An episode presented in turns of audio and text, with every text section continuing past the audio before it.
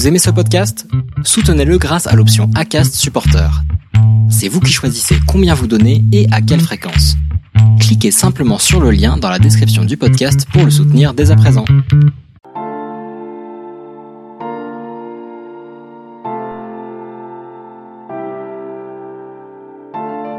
Embarquement immédiat, tout un monde de passionnés.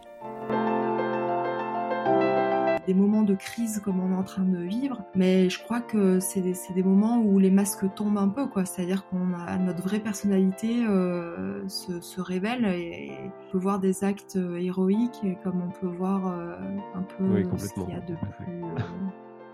Euh, puis euh, on se rend compte surtout qu'on n'a pas besoin de beaucoup de choses pour vivre et pour être heureux en fait. On a, besoin euh, des autres, de notre famille, euh, d'avoir des, des, rapports harmonieux avec les gens, de quoi manger, de l'air pour respirer. C'est-à-dire est-ce qu'il faut, est-ce qu'il faut, est-ce qu'il faut s'exposer ou se, proté ou se surprotéger? C'est un débat aussi. Hein. En ce moment, c'est qu'on on se sent un peu inutile. C'est-à-dire qu'on on est, des, on est des docteurs, on est des soignants on aimerait euh, être plus utile et on, on, aimerait un peu aller sur le front quoi. Embarquement immédiat avec Florence Echeverry.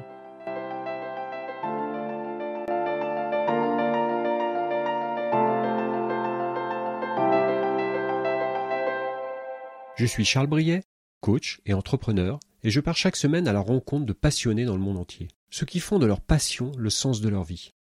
Je parle de gastronomie, d'art, de sport, de musique, d'entrepreneuriat, de spiritualité ou d'écologie. Toutes les choses qui font sens pour moi et au final qui rendent la vie passionnante et stimulante. En pleine épidémie, avec mon podcast Embarquement immédiat, je vous propose de nouvelles rencontres chaque semaine afin de vous faire partager la vie d'entrepreneurs ou de personnalités qui traversent ces moments anxiogènes pour tous, que ce soit pour le présent ou pour l'avenir.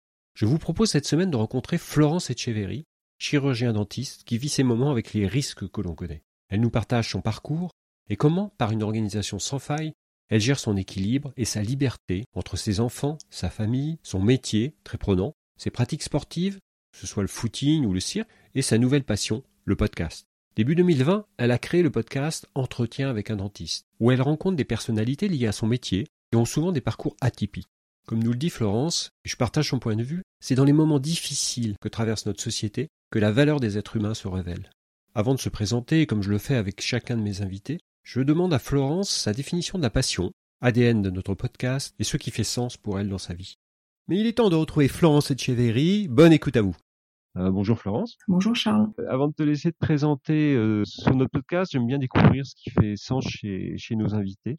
quelle est ta passion et comment tu pourrais définir euh, ce qu'est une passion pour toi d'ailleurs? Ce qui fait sens pour moi, mais je pense que pour comme beaucoup de personnes, hein, mais c'est euh, déjà les rencontres, les relations humaines, parce que à mon avis, on ne peut pas évoluer tout seul dans son coin et l'être humain est fait pour interagir euh, avec euh, avec les, les, les, autres. Donc pour moi, c'est vraiment euh, un moteur de, de, rencontrer des gens, de connaître leur parcours et de m'intéresser à eux, à ce qu'ils font. Mmh. après, ce qui est un petit peu difficile aujourd'hui, je trouve, c'est que alors d'un côté, ça n'a jamais été aussi facile de rencontrer des gens et d'interagir et de communiquer notamment euh, avec les réseaux sociaux. Et en même temps, euh, ça peut rester très superflu et très euh, superficiel. Donc la, la difficulté, c'est d'arriver à, à, à, établir des, des relations sincères et, et, échanger de manière constructive. Voilà, donc ça, c'est déjà quelque chose qui, qui est hyper important pour moi. Après, ben, je ce qui est ce qui fait sens aussi pour moi, c'est c'est l'équilibre. Je suis quelqu'un qui a besoin euh, d'être euh, en équilibre un peu dans tous les domaines de ma vie. Donc euh, je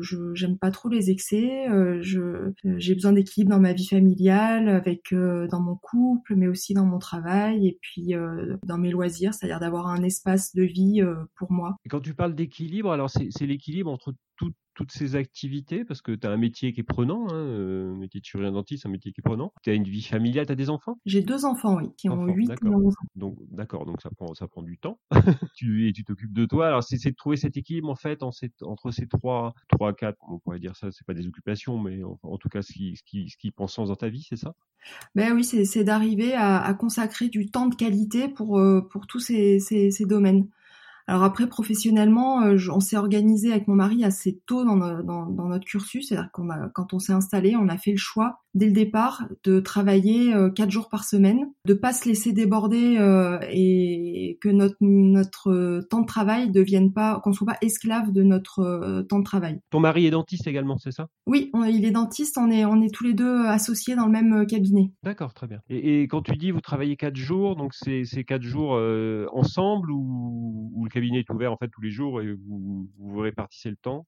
Alors non, on est quatre jours euh, ensemble, c'est-à-dire qu'on travaille le lundi, mardi, jeudi, vendredi, et les trois autres jours de la semaine, le, cabinet est fermé, c'est-à-dire que toute l'équipe est au complet euh, ces quatre jours. Tu me disais, vous avez trouvé votre équilibre, euh, c'est une répartition c'est une répartition des tâches, je suppose, entre, entre vous deux. Euh, oui, on a chacun notre, à la fois notre, euh, notre espace de liberté euh, pour faire du sport, par exemple, ou des activités, du temps pour les enfants, et puis du temps ensemble. On, arrive à s'organiser, je pense, plutôt bien dans la semaine. Parlons un peu de toi maintenant, si tu peux nous expliquer bah, quel a été ton parcours et, et comment tu es arrivé jusqu'à aujourd'hui. Je viens d'une petite ville euh, en Auvergne euh, qui s'appelle euh, Ambert, donc c'est une centaine de kilomètres de, Clermont-Ferrand. Voilà, mon, mon papa a créé une entreprise, donc c'est-à-dire qu'il est vraiment parti de, de rien. Ses, ses, parents avaient aucune,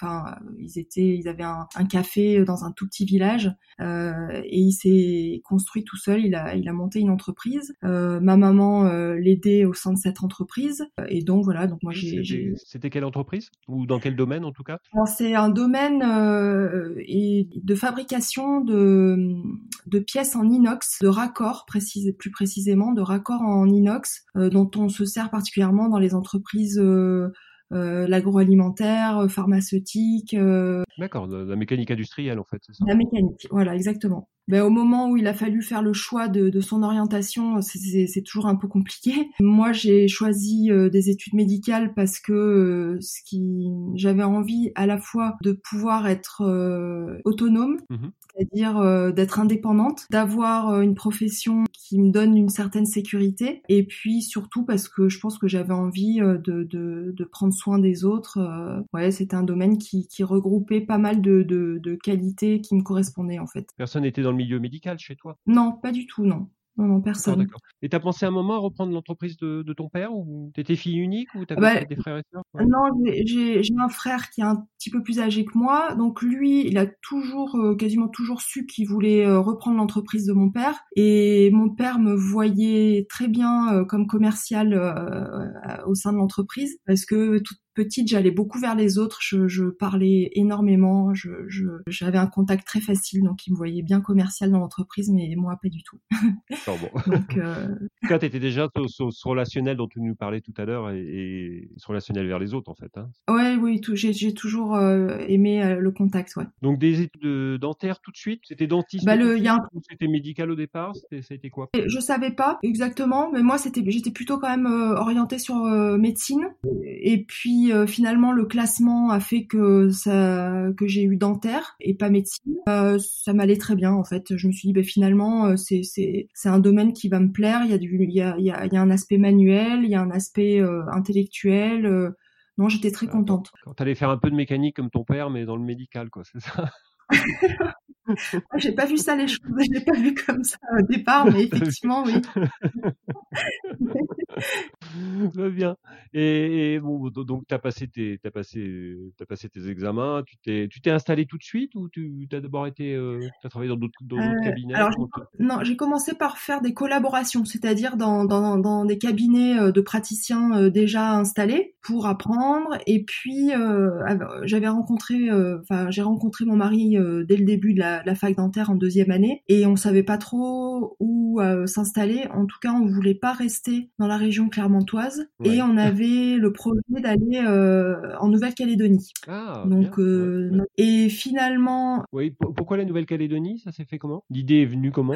De découvrir euh, un autre pays, un pays francophone où on pouvait exercer. la Réunion ou la, la...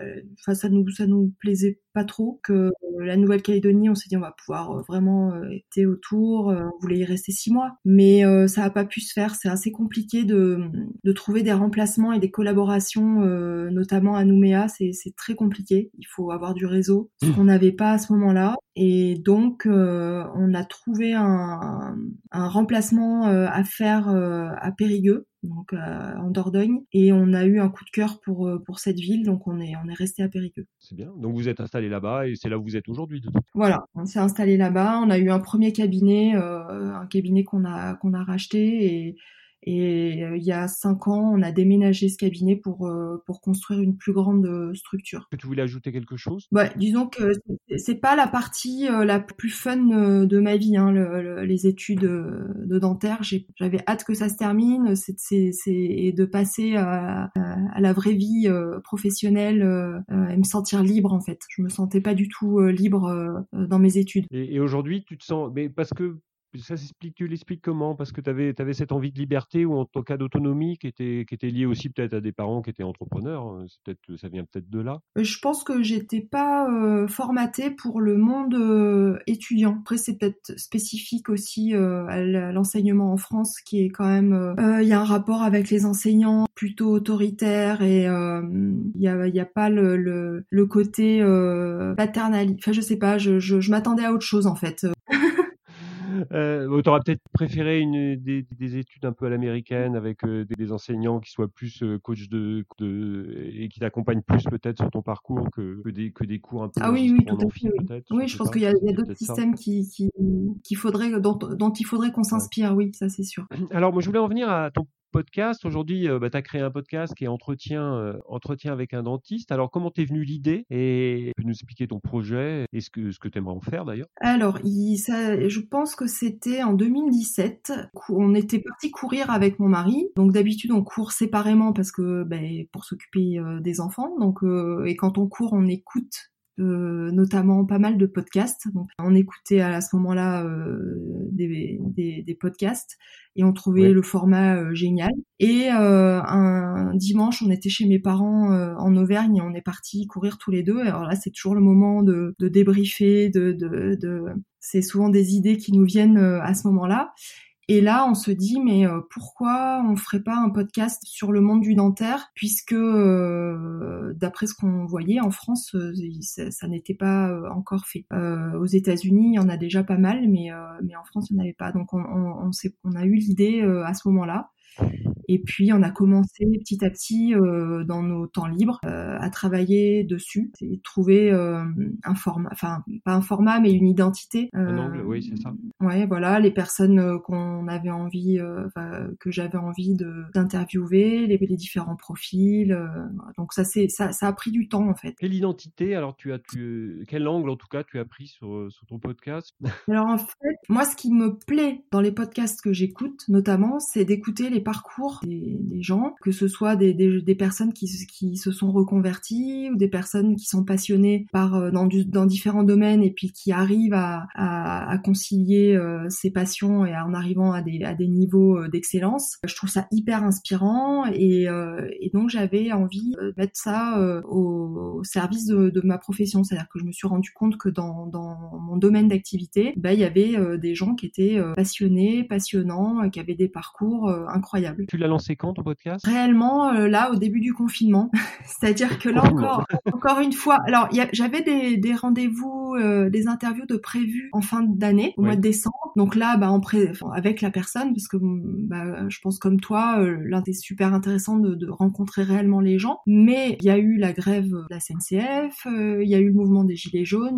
donc le fait est que je n'ai pas pu aller sur Paris. Je devais à nouveau là m'y rendre à la fin du mois de mars. Et puis bah, le, début euh, de l'épidémie et le confinement ont fait que j'ai pas pu y aller. Et donc là encore une fois, c'est le, bah, le, le, mercredi, donc le confinement ça a été le lundi 16. Mercredi, euh, je suis allée courir sur une petite distance puisque visiblement on pouvait aller courir. Donc depuis j'y suis pas retournée, mais là je suis allée courir et j'ai un, un, copain euh, que je devais interviewer qui m'envoie un, SMS et qui me dit mais là tu, tu tiens quelque chose non avec le Covid 19. Alors sur le moment je me suis j'ai rigolé, je me suis dit il, se fout un peu de moi ou il me dit ça un peu à la rigolade. Et puis en rentrant à la maison, je me suis dit bah ouais, effectivement, il y a peut-être quelque chose à faire. Ouais, complètement. Donc j'en étais avec mon mari, lui, il me dit bah non, enfin c'est quand même particulier ce qui se passe en ce moment. Est-ce que ça va intéresser les gens? Donc c'est pas c'était pas évident, mais euh, j'ai, je me suis dit tant pis, il faut aller de l'avant, il faut, faut essayer. Donc j'ai, voilà, j'ai contacté euh, les, les, les, personnes que j'avais sur mon listing que j'avais déjà contacté et qui étaient ok pour euh, participer au podcast. Et je leur ai envoyé un mail groupé pour leur demander si s'ils avaient envie de qu'on fasse un, des petits épisodes spécial Covid-19 pour savoir un petit peu comment ils appréhendaient ce, cette période de confinement, ce qu'ils avaient mis en place dans leur activité et dans leur dans leur dans leur quotidien. Là, j'ai eu quelques réponses. Enfin, j'ai eu des réponses tout de suite. J'ai fait les enregistrements très rapidement. Et là, on a été obligé euh, de rentrer vraiment dans, dans la partie active, quoi. C'est-à-dire le, faire la pochette. J'en avais fait une, mais on en a refait une nouvelle. Refaire les, les, les intros, faire euh, tout mettre sur les sur les plateformes et lancer sur les réseaux sociaux. Donc euh, ça s'est fait très très vite. Hein. C'est ton mari, hein, je crois, qui fait toute la part technique, informatique. C'est lui qui s'occupe plus de ça. Et toi, tu t'occupes plus des, des interviews, c'est ça? Ouais. bah oui, beaucoup de chance parce qu'on est assez complémentaires donc euh, lui, euh, il adore euh, tout ce qui est informatique et moi pas du tout. Il m'aide énormément, il me donne pas mal d'idées aussi. des fois, il découvre des personnes en fouillant un petit peu sur le net et il me dit ah tu devrais rencontrer cette personne, elle a un parcours génial. Donc comme on fait le même métier, on, est assez complémentaires. D'accord. Et, du coup, tu as lancé combien d'épisodes? Là, j'en ai fait six. D'accord. J'ai fait six, puis j'en ai un qui est fait, qui est en attente, et d'autres enregistrements euh, prévu la semaine prochaine et puis plein d'idées surtout. C'est ça. Donc des gens que contacter. Je te demandais, euh, parce que là, en fait, tu, tu, mets en avant des chirurgiens dentistes. Ils ont le droit de le faire. Alors, je sais que c'est surveillé par, par l'ordre, et que ce soit les médecins ou les, les dentistes, et vous n'avez pas le droit de faire de publicité. Je crois qu'il y a quelque chose comme ça. Est-ce que tu t'es posé cette question-là? Euh, Non, je me suis pas posé cette question-là. Là, on est sur. Non, là, je pense que c'est c'est pas problématique. Après, j'ai un, un très bon ami d'ailleurs que j'ai interviewé, euh, le docteur Guillaume Gardon-Mollard, qui a un blog The Dentalist. Donc là, je je sais que lui, il cite euh, des confrères, il cite euh, leur, euh, leur formation. Ça commence un petit peu à, bouger dans ce domaine-là. Mais effectivement, ça, ça pu être un frein. Oui, parce que c'est nouveau quand même. Hein. Il n'y avait pas du tout de communication. Les cabinets communiquaient pas. Et... Je pense pas que ça soit considéré comme de la pub, mais oui, il faut peut-être... oui. On est tout à fait d'accord. Comment tu, tu, vis cette période? Alors, tu as, le retour déjà de quelques confrères, et puis toi, tu vis cette période aussi, toi, ton mari. Je ne sais pas si votre cabinet est toujours ouvert. Ah non, le cabinet, bah, tous les cabinets dentaires sont fermés quasiment depuis euh, le, le, 16 mars, c'est ça hein je, suis un peu perdue dans les dates, mais quasiment euh, de, de, le, Donc, il y a eu quelques, quelques praticiens qui ont continué à, à recevoir des patients, notamment pour essayer aussi de gérer les urgences ou les patients potentiellement euh, qui allaient se transformer en, en urgence. On a, on a, reçu très vite euh, l'ordre des, conseils de l'ordre, euh, des conseils régionaux de d'arrêter notre activité. Mhm. Alors ça a été un peu confus parce qu'il y a eu des annonces qui se sont un petit, qui ont été un peu contradictoires, mais au final, on n'exerce plus dans nos cabinets. Il y a une régulation des appels euh, téléphoniques. Donc normalement, chaque praticien doit gérer les appels téléphoniques de son cabinet et de ses patients pour pouvoir les rassurer, pour pouvoir les orienter, pour voilà. Sinon, il y a un service euh, dans chaque région euh, téléphonique avec un numéro spécial où euh, quand on appelle, on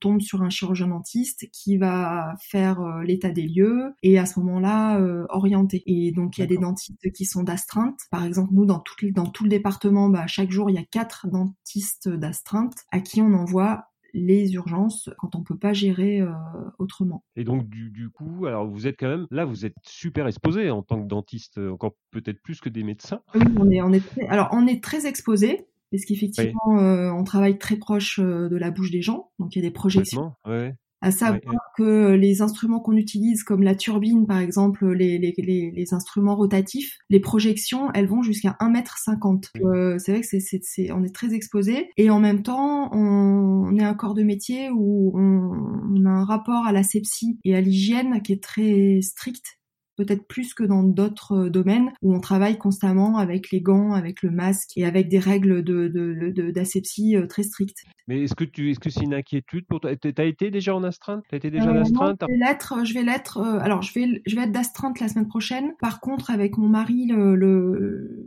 la première semaine du confinement, on a, on a reçu euh, une de mes patientes en urgence, donc euh, on a pris la décision d'aller tous les deux au cabinet et de la recevoir parce qu'elle souffrait énormément et qu'on pouvait pas la laisser comme ça. Donc on a, on, on a pris toutes les précautions et puis. Euh, et... Quelles précautions supplémentaires vous prenez? Parce que du coup les, les gestes barrières, enfin toutes les gestes barrières peuvent pas être bah, de votre côté oui, mais du côté du patient peuvent pas être oui, respectés. C'est extrêmement, extrêmement compliqué. On peut, on peut pas de toute façon empêcher. Vous pouvez, vous pouvez pas être à un mètre de la bouche non plus. Non.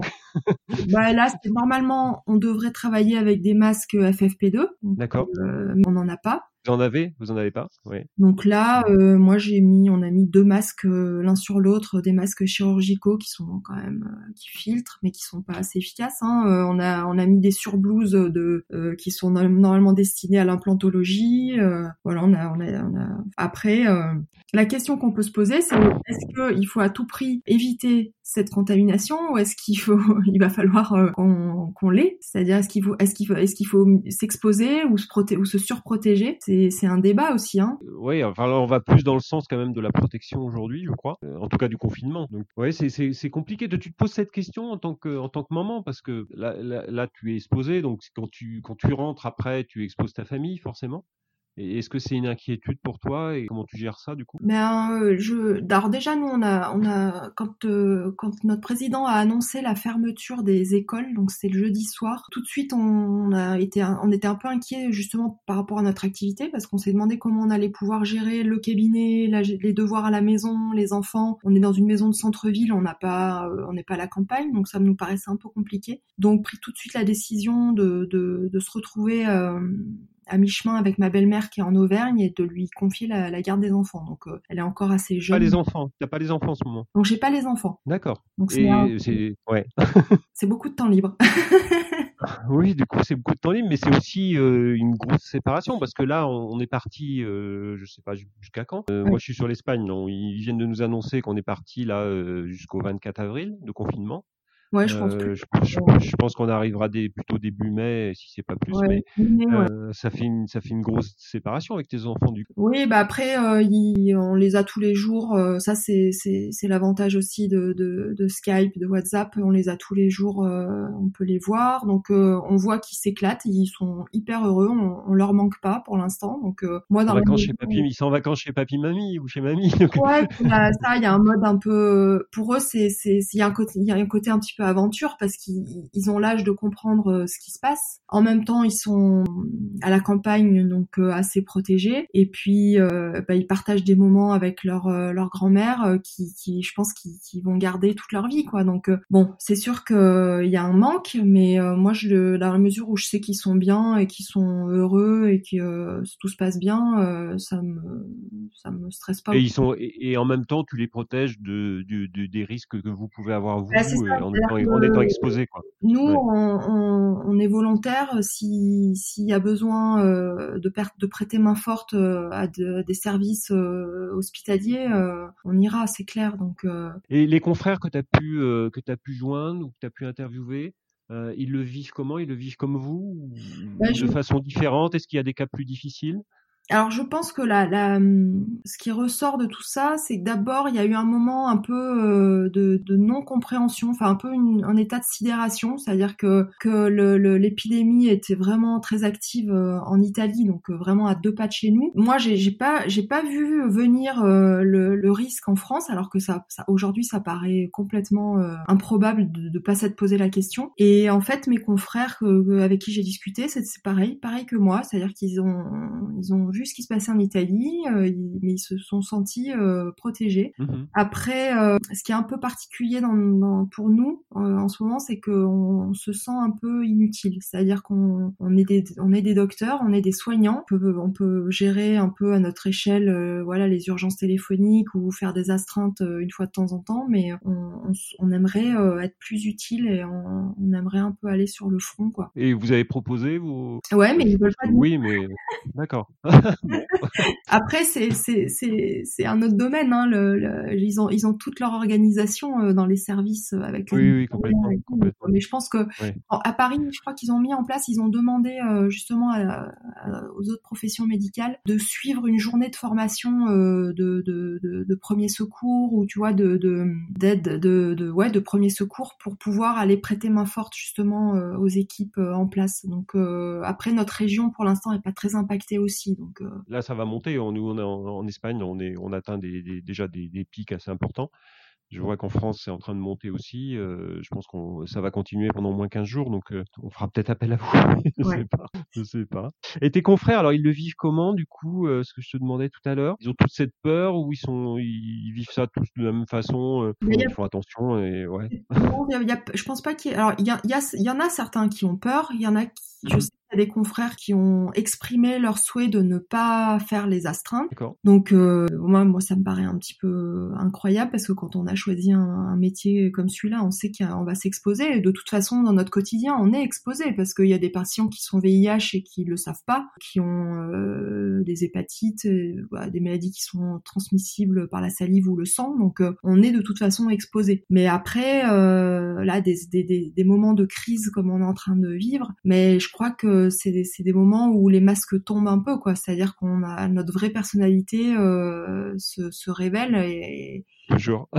c'est là où on voit, euh, on peut voir des actes euh, héroïques, comme on peut voir euh, un peu ce qu'il y a de plus. Est-ce que ça remet des choses en cause? Parce qu'on on peut réfléchir. Alors, vous avez du temps libre du coup, hein, quand, quand on n'a pas d'enfants, c'est comme c'est plus facile quand même à, la maison. Est-ce que vous réfléchissez à, à, remettre, à travailler sur votre, enfin, est-ce que vous avez une réflexion sur votre façon de travailler? Est-ce que ça va faire évoluer des choses dans votre profession? Oui, je pense. Oui, oui, oui, Mais déjà, je pense que quand les les les les les, personnes vont, on va, quand on va sortir de, de ce, cette crise, il va y avoir un regard encore plus euh, exigeant sur euh, justement la, la, la sepsie. Donc euh, mm. les gens vont avoir besoin d'être d'être rassurés et de voir qu'on met tout en place pour éviter les, les, contaminations. Donc il va falloir qu'on se prépare à ça. Là, les, les, dans le monde entier, bah, les, les, personnels soignants sont vraiment mis en avant et ça c'est une très bonne chose parce que ces dernières années, bah, je trouve que la santé a été un petit peu euh, dévalorisé. Que là, ça, c'est quelque chose de, de, positif. Après, je pense que euh, il va falloir qu'on ait des, des, des, réflexions aussi sur euh, tout ce qui est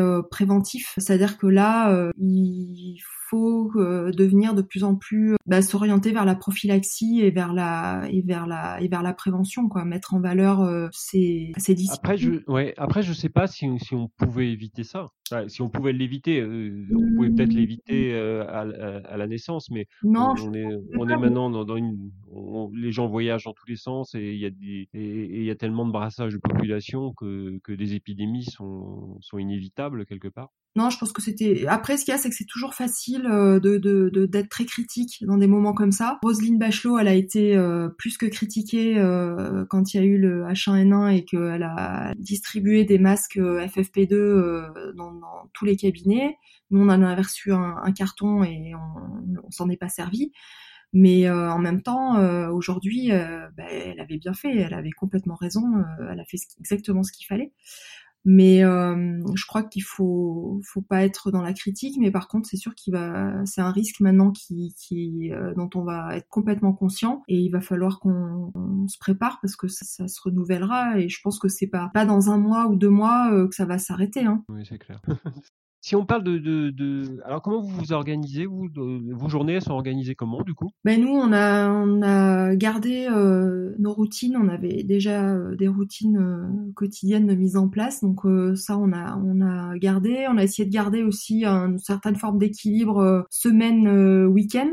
Qu'est-ce que tu as comme routine toi alors si si on parle de tes routines personnel ou et d'organisation? Comment tu t'organises sur une sur une, une semaine type? Alors je parle d'avant. Hein, bah, déjà le, le, le, matin, j'essaie toujours de faire une petite séance de de méditation Donc j'ai une Mhm. application euh, Seven Mind euh, que j'utilise et que j'ai- que j'aime beaucoup. Donc je fais euh, 10 séances, enfin 10 minutes voilà le matin, un petit peu de sport tous les matins, euh, renforcement musculaire et étirement. Euh, donc là j'en fais un petit peu plus parce que je peux pas aller courir et d'habitude je fais à presque 6 heures de sport dans la semaine. Donc ben, là j'en fais beaucoup moins. Ouais, tu Ouais. fais 4-5 sorties par semaine? Non, alors je fais je fais deux sorties euh, de course à pied par semaine et après je fais euh, je fais du cirque donc je fais quatre heures de, de, de cirque. Cirque c'est pas faire le clown même si euh, ça peut être sympa mais c'est euh, je fais un cours d'équilibre, un cours de jonglage, un cours d'aérien donc ça c'est cerceau euh, aérien. Je sais pas si tu tu vois ce que c'est et je fais de, de l'acrobatie. D'accord, Ouais, c'est génial. Ouais.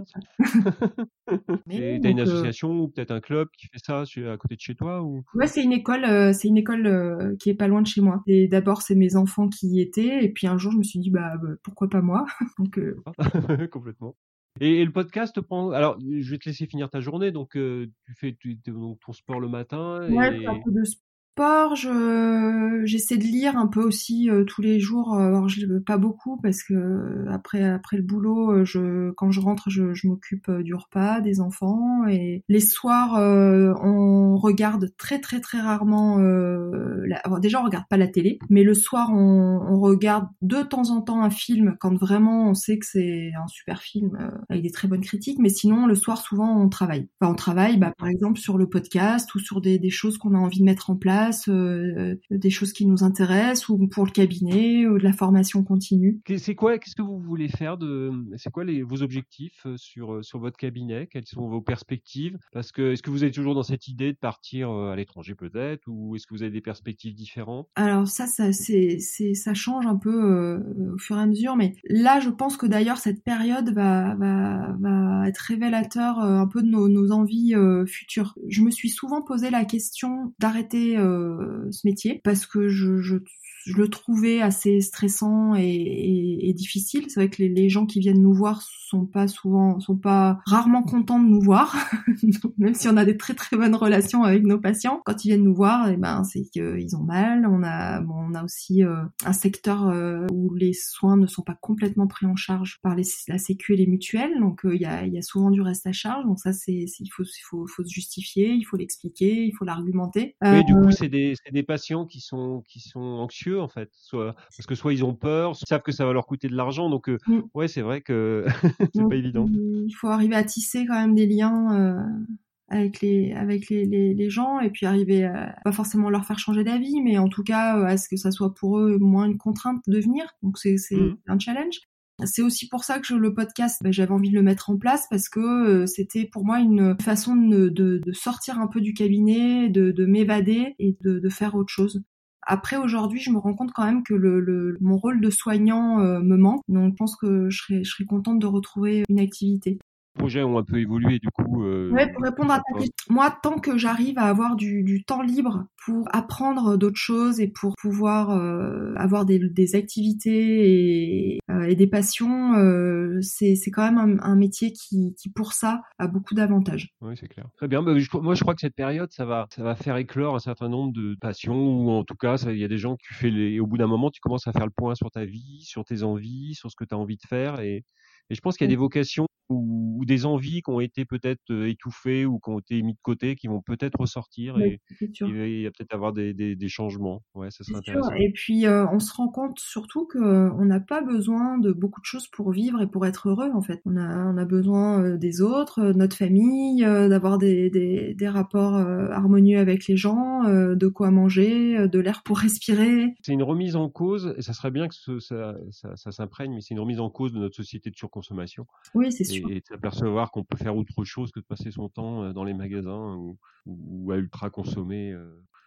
Tu disais, tu disais que tu écoutais euh, beaucoup de podcasts, donc comme moi, j'en écoute pas mal aussi quand je fais du sport. Donc, quels sont tes, tes podcasts préférés, si tu peux, si tu peux nous partager ça, alors que ce soit français ou étranger, Alors moi, tu as l'habitude d'écouter ou t'écoutes plus mais que tu as écouté, voilà, Alors, qu'il y a des évolutions aussi. J'essaie d'en découvrir, j'essaie d'en découvrir des nouveaux parce que il y a, il y a, ça évolue aussi. Tu vois, ton podcast, je, je, je te remercie d'ailleurs de me l'avoir fait découvrir. Ceux que j'écoute vraiment euh, de manière euh, assidue, euh, religieusement, si je puis dire, il y a euh, Génération Do It Yourself Donc euh, Mathieu Stéphanie, bon, je pense que c'est lui qui m'a fait découvrir euh, le, le, monde du podcast. Et d'ailleurs, c'est en écoutant euh, un de ses podcasts où j'ai eu un énorme coup de cœur pour un parcours qui est celui de Fred Jourdain, qui m'a qui m'a donné envie de passer mon, mon permis moto. Et je crois que le, le lendemain de l'écoute, j'étais inscrite au, au code. ouais, c'est bien, c'est bien, génial. Et après, il y a, y a, Génération XX, XX aussi de Siam Chibril que j'aime beaucoup. J'aime beaucoup euh, la qualité de de de de, de, bah, de, de, son de ses interviews. Euh, c'est c'est toujours très pertinent, très agréable à écouter. Un un podcast que j'écoute toutes les semaines et j'en loupe pas un. C'est Change ma vie, ça de, de Claude du Soulier que j'adore, qui s'écoute. C'est une vingtaine de minutes, donc euh, ça ça c'est assez facile à écouter. Et ça, c'est vraiment pareil, un podcast que je recommande beaucoup. J'en parle souvent à mes patients quand je quand ils se confient un peu et qu'ils sont dans des périodes de leur vie euh, un peu compliquées, je, je, je, leur en parle. Et un autre que j'adore, c'est les baladeurs. Les baladeurs. Ouais, tu me l'as fait découvrir d'ailleurs. Tu m'en as parlé, tu me l'as fait découvrir, mais c'est vrai que c'est j'aime bien aussi. C'est un format un peu différent. Hein. c'est assez... ouais. Mmh. Ouais. récits, mais j'adore la, la, la, musique, la qualité, les montages sonores. Euh, c'est là, on a vraiment l'impression de partir en voyage. C'est euh... gros travail là, c'est assez intéressant.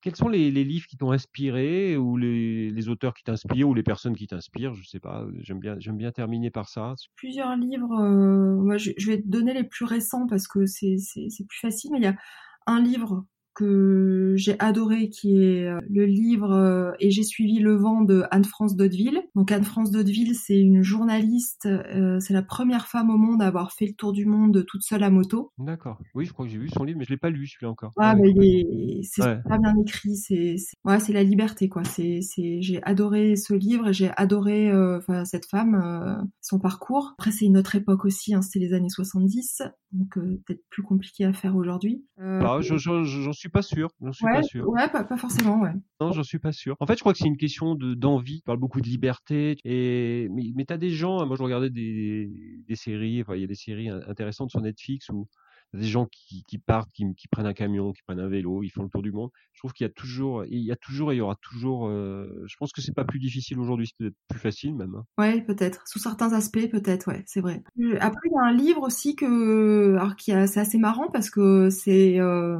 ça pourrait être de la science-fiction, mais aujourd'hui, on peut voir les choses un peu différemment. C'est un livre qui est sorti en 2017 qui s'appelle Dans la forêt euh, de Jean Eagland. Je connais pas. Ouais. Et c'est l'effondrement de notre société euh, alors là, c'est tout ce qui est technologie euh, qui, qui s'effondre, plus d'internet, plus d'électricité, euh, plus rien. Et ça se passe en Californie et c'est deux sœurs qui vont se retrouver toutes seules dans la forêt et confrontées à bah, mise en, en face de, de, de, de problématiques qu'elles n'avaient pas avant, donc s'alimenter, le rapport à la nature, les échanges qu'elles ont entre elles. voilà, donc ça, ça me, ça me, quand on a annoncé le confinement, j'ai tout de suite pensé à ce livre et ça, c'est assez visionnaire comme, euh, comme bouquin. Il y a beaucoup de livres de science-fiction ou de films hein, de science-fiction, euh, enfin qui étaient de science-fiction, et on s'aperçoit qu'on est en train de vivre des choses qui avaient été écrites avant. c'est marrant. Ouais, c'est clair. Très bien. Ouais, très bien. bon, bah écoute, je te remercie. Je te remercie pour, euh, pour cet échange. Je te souhaite un beau parcours pour ton podcast, entretien avec un dentiste. C'est pas, c'est pas du tout des, un entretien où on, parle que de techniques dentaires. Hein. C'est vraiment ouvert à tout le monde et c'est très intéressant. Moi, j'en ai écouté quelques-uns et c'est vrai qu'ils sont très intéressants. Mais je te remercie, Charles. Bon, bah, bon confinement et puis bon courage en tout cas. Et on va tous vivre ça. Et puis, je te dis, euh, bah, je te dis à bientôt, Florence. À bientôt, Charles. Merci beaucoup. Au revoir. Au revoir. Embarquement immédiat est maintenant terminé. J'espère que cet épisode vous aura plu et inspiré, que ce soit pour vos projets actuels ou futurs. L'émission a été réalisée par une équipe qui m'entoure. Je remercie Maïté pour ses reportages photos sur nos rencontres, sa patience nos équipes de post-production, merci à Daniel Murgui-Thomas et la boîte à images pour ses précieux conseils. Abonnez-vous et retrouvez toutes les notes de l'épisode, les références de l'invité sur le site embarquement immédiat tout attaché du 6 podcast.com. Vous pouvez me joindre sur les réseaux sociaux, je réponds à tous. Maintenant, si vous aimez notre podcast, la meilleure façon de nous soutenir est de mettre 5 étoiles et un commentaire sur Apple Podcasts, iTunes et les autres plateformes d'écoute. C'est très important pour nous. À très bientôt pour un nouvel épisode. Et n'oubliez pas, l'impossible n'existe parce que nous n'essayons pas de le rendre possible. Horn.